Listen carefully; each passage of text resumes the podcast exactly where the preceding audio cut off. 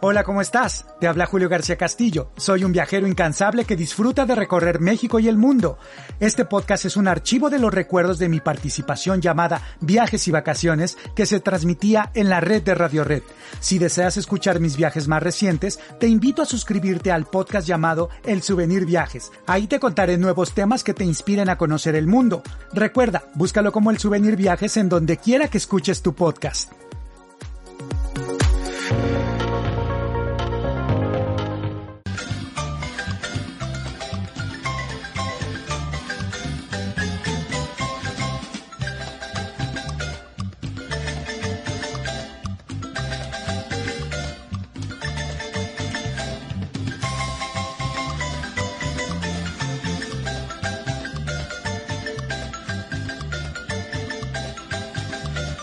Pues con este ánimo, pues vámonos de vacaciones con Julio García Castillo. Adelante, Julio, qué gusto saludarte como todos los jueves. Gracias, Jesús Martín. Hoy vamos a platicar de un recorrido por las haciendas cacaoteras ubicadas en Comalcalco, en Tabasco, Jesús. Ajá. Para todos aquellos amantes del chocolate, lo recomendable es conocer todo lo relacionado con el cacao que se produce desde épocas remotas. Es un regalo, imagínate que le dio México al mundo el cacao y por supuesto el chocolate. Imagínate, Jesús, esta semilla se comercializaba en Mesoamérica antes de la llegada de los españoles. De hecho, el cacao viene con la historia de los dioses y de los antiguos prehispánicos mexicanos. Hay testimonios que la cultura madre, la olmeca, allá por los años de 1500 antes de Cristo, se tenía conocimiento de este árbol y de la semilla que ofrecían a los dioses. Culturas como la teotihuacana, la tolteca, la azteca, la maya, pues el cacao ha sido muy importante. Estuvo presente en las tumbas, en vasijas, en ofrendas, en estelas, incluso en los murales, en los códices, eh, por supuesto en los libros como el Popol Vuh, y no podemos también olvidar su valor comercial entre regiones y pueblos, sobre todo porque se trató de que el cacao Jesús fue la antigua moneda de México. Se dice además de, de que, bueno, era ofrecido a las deidades. Un día bajó el dios Quetzalcoatl transformado en persona en la ciudad de Tula y regaló el fruto a los hombres y este pues lo enseñó a, a, digamos a los pueblos a consumirlo y así se propagó a las diferentes culturas de Mesoamérica. Y también es importante mencionar que en el cuarto viaje de Cristóbal Colón, cuando llega a la isla Guanajá, el norte de Honduras, vio una embar embarcación que traía esclavos que estaban amarrados del cuello Jesús y Ajá. traían productos provenientes de la zona maya de Yucatán y entre pues entre telas, objetos de cobre y, y- y tenían una semilla llamada cacao que era la moneda y con ella se hacía una bebida refrescante.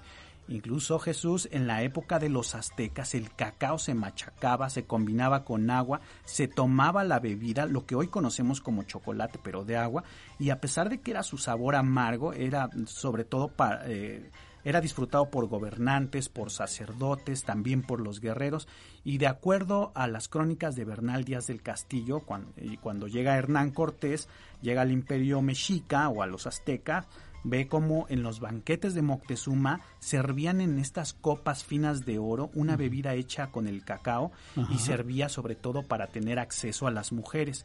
Incluso los, los que probaron esta bebida ¿Por fue- qué? Fu- fueron los hombres de Ajá. Cortés, ¿no? Y se decía que con una sola taza fortalecía a los soldados Ah, y que claro. podían caminar todo un día sin necesidad de otro alimento. Por la energía que la proporcionaba. energía exactamente que produce el, el- el cacao, ¿no? También los aztecas agregaban este hierbas, condimentos para mejorar el sabor de, de este que era muy amargo.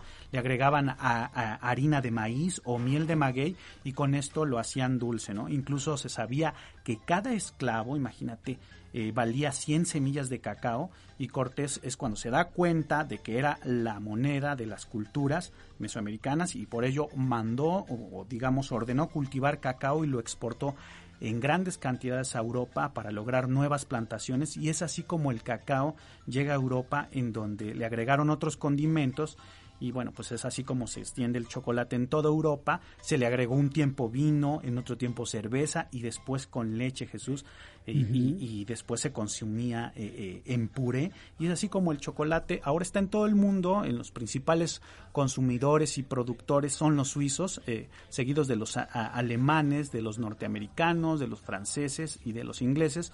Pero los suizos son los más galardonados por su excelente calidad en chocolatería Mm. fina. Y bueno, Jesús, eh, aquí en México podemos disfrutar de extraordinarios chocolates también, pero uh, usted que nos está escuchando, eh, si le gusta saber más de este producto, lo invitamos a conocer un poco más de la ruta del cacao que comprende la zona Chontalpa de Tabasco, que produce, imagínate, el 75% y también la zona del Soconusco, otro 25%, que esa está en Chiapas, ¿no? Para realizar, imagínate Jesús, ah, no, eh, dime. Es que, es que eso quería preguntarte, a ver, ¿de dónde es el mejor chocolate? Porque hace ratito platicábamos con nuestra compañera Ariana Morales sobre el buen chocolate de Oaxaca.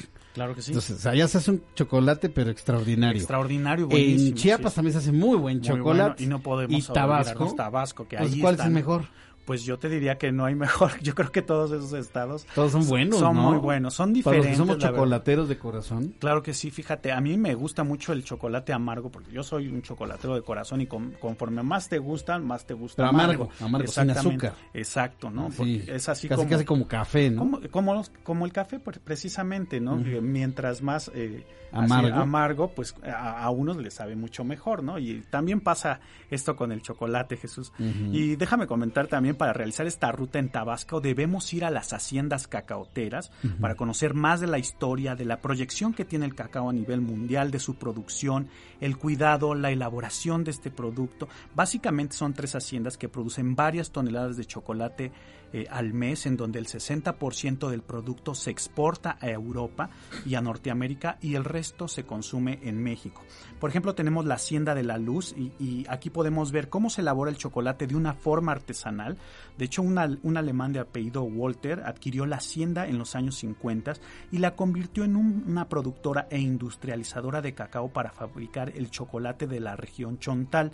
Eh, digamos que la hacienda se encuentra en el centro de Comalcalco, está rodeado de numerosos tipos de árboles de una vegetación tropical, floral y frutal, como tamarindos, mangos, castañas, jengibres, vainilla y por supuesto los cacaos o cacaoteros, que así se les conoce, en donde podemos ver y conocer el cuidado del cultivo, la cosecha de estos árboles. En la visita también podemos ver el proceso de elaboración del chocolate en esta antigua fábrica, desde la fermentación de la semilla verde, el lavado, el secado, el tostado, el descascarado.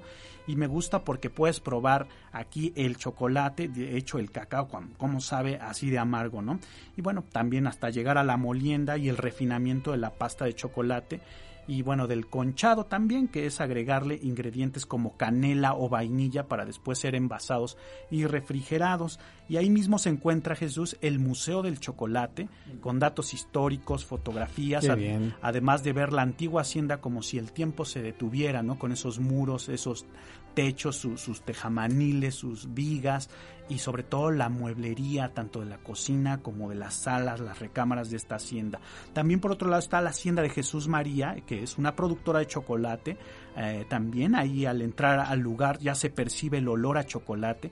Aquí vamos a conocer el interesante proceso del plantado del árbol del cacao junto con otro árbol, Jesús, que es el árbol nodriza, que le va a dar sombra en sus primeros años de vida para que el cacao pueda crecer y así a los cinco años que comience a ser productivo, le quitas el árbol nodriza y ya puede extender sus raíces el cacao, ¿no? También está la hacienda Cholula, que es una finca que cuenta con unas 12 hectáreas de cacaos y, y otras 14 de puro pastizal. Tiene como especialidad el aprovechamiento de las cáscaras de cacao digamos como abono orgánico, además de producir un rico chocolate artesanal. Jesús, la verdad es que ir a estos lugares te encuentras, eh, digamos, si, si eres eh, así muy perceptivo con el tema de los olores, cuando llegas a una de estas haciendas y te dan una degustación de chocolate, la verdad es que prácticamente sales volando, ¿no? De, de- con alitas, ¿no? Como si estuvieras en un sueño. Y además en esta ruta, Jesús, en esta ruta del cacao, puedes conocer las costumbres de las comunidades chontales. Se puede visitar, hay unas playas como Paraíso, Varadero, Bruja y Limón, que son cuatro playas, y sitios históricos como la zona arqueológica maya de Comalcalco, que esta tiene una característica que fue construida de ladrillo de barro cocido y con conchas marinas. Es- Está dentro de la zona maya también ahí de Tabasco, y otras también interesantes poblaciones que podemos visitar como el poblado de Nacajuca, en donde la artesanía también se basa en textiles, en cestería, y podemos visitar ahí un criadero de tortugas de siete especies, estas tortugas de agua dulce. Así que, estimados amigos de la red de Radio Red, no dejen de pasar esta oportunidad de, realizar la ruta del chocolate, digamos una ruta gastronómica por Tabasco, en donde no olvidemos probar pues, los tamales de chipilín, la carne asada con chaya, las empanadas de peje lagarto, que son muy famosas, que a ti te gustan mucho, Jesús. este, robalo a la tabasqueña Ah, y por supuesto cerdo acompañado con arroz blanco y unos frijoles negros muy sabrosos. Muy y no olvidar el pan de plátano, Jesús. Y para todas aquellas personas... Peje lagarto. Peje lagarto. Oye Jesús, para todas las personas que se quedan en el Distrito Federal, Ajá. existe un museo del chocolate, un museo eh, que, se, que les- se le conoce como el Mucho, ¿no? El Museo del Chocolate. Mucho. Ah, exacto, este es un espacio dedicado a la enseñanza, difusión, investigación y disfrute del alimento de los dioses, el chocolate. Está ubicado en un edificio desde 1900, bueno, un edificio de 1909 en la colonia Juárez, en la calle de Milán, Muy así bien. que los invitamos a que lo visiten. Y también, Jesús, que visiten también eh, para más información, consultar la revista digital www.elsouvenir.com en la sección gastronómico al- eh, gastronómica al dente. Ahí tenemos un reportaje de lo que es la ruta del cacao y también pues ahí hay artículos, recomendaciones de viajes, donde también vamos a encontrar noticias, un motor de reservaciones, un calendario de eventos y datos curiosos a través de nuestras redes sociales en Facebook y en Twitter, Jesús Martín. Julio, muchas gracias por la recomendación para este fin de semana y sobre todo en días santos de vacaciones. Claro que sí, Jesús, muy, Jesús Martín, muy buenas noches. Gracias, buenas noches. Julio García Castillo con viajes y vacaciones como todos los jueves. No olvide visitar el souvenir. ¿Qué tal? Hasta aquí el audio de esta semana. Recuerda suscribirte también a mi podcast alterno llamado El Souvenir Viajes. Aquí te cuento mis experiencias más recientes. Si deseas ver mis aventuras, búscame también en YouTube como El Souvenir. Te agradezco mucho que me hayas escuchado, te deseo lo mejor y recuerda, nunca dejes de viajar.